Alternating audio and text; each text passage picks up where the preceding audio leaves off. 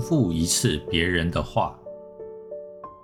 李先生是一个在台中经营出口加工厂的老板，工厂加公司有五六百员工的规模。由于自身积极的投入，不管是在业务上或是在管理上，均有相当的成效。在运筹帷幄间，指挥落定，威风八面，宛如领军千万的大将，好不神气。可是。他就是对他儿子没办法，那种代沟，对他们父子俩怎么样也无法跨越。每次一见面，讲没两三句话，又是拍桌，又是摔门，弄得家里鸡飞狗跳。这天又是因为儿子的晚归而再度上演铁公鸡。就在双方面红耳赤之际。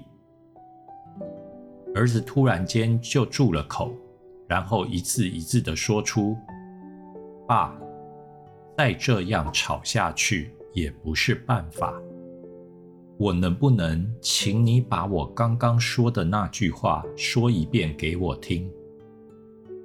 啊，李先生真的吓了一跳，压根也没想到有这怪招。呃，你你说，你说。呃，父父亲太能干，当然看不起儿子。不对，你再想想，我是这样说的吗？混小子，那你怎么说的？你自己说过的话，你自己为何不能再说一次？儿子突然笑出声。你看，从头到尾我说什么，你都没有在听。那些话是你自己想的，我可没这么说。我们不是要沟通吗？那么我说什么，你重复一次给我听，再轮到你说，我来重复。喂，哪有那么多美国时间在那边重复来重复去的？你是真的想气死我呀？爸，我们就试试看吧，否则这种争吵会没完没了的。你再想一想，我到底是怎么说的？李先生想一想。终于承认，我真的想不起来。你再说一次好了，好吧？我说，父亲很能干，儿子一方面很佩服，一方面又怕自己跟不上，心里多少有点压力。李先生冷静一想，他说的合情合理，自己怎么会如此激动？结果那天晚上。他们父子俩竟然可以谈上两个小时而不吵架，这个效果连李先生也意想不到。一觉醒来，虽然睡眠不足，但李先生可是神清气爽，一大早就到了公司。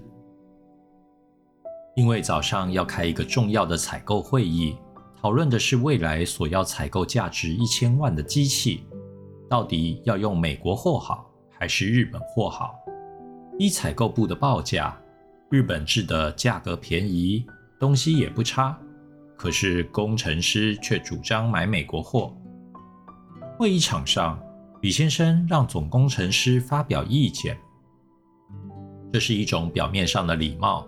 总工程师也知道，老板做久的人多少喜欢独断独行，什么事情早就心有定见。经验告诉他。老板问他：“只是个形式，谁不想省钱？老板要买哪一种，大家早就心知肚明。因此，他无精打采，说不到五分钟就说没意见了。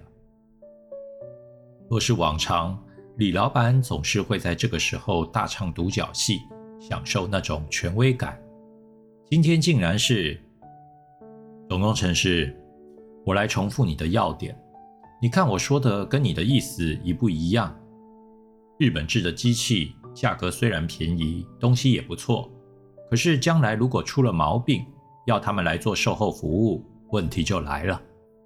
他们的人因为语言问题无法跟我们直接沟通，找来的翻译对精密机器又是外行，机器坏在哪，我们无法充分了解。下次再发生一样的问题，还是要请他们的人来。说不定还会耽误生产时间。如此算下来，买美国货还比较便宜。随着李老板的重复说明，让工程师眼睛渐渐亮了起来。他打起精神，再次补充：“就这么你一言我一语的，大家滔滔不绝地讨论起来。各位，如果是要吵架，彼此只顾着反击对方就好了。如果要解决问题，就应该诚心去理解对方的想法。那么重复对方的话，一方面可以让对方放心。”知道你们之间没有误会，另一方面也可以让你在反击或下结论前，把对方的意思消化一下。通常这时你会发现，吵架不再是吵架，而是积极的沟通了。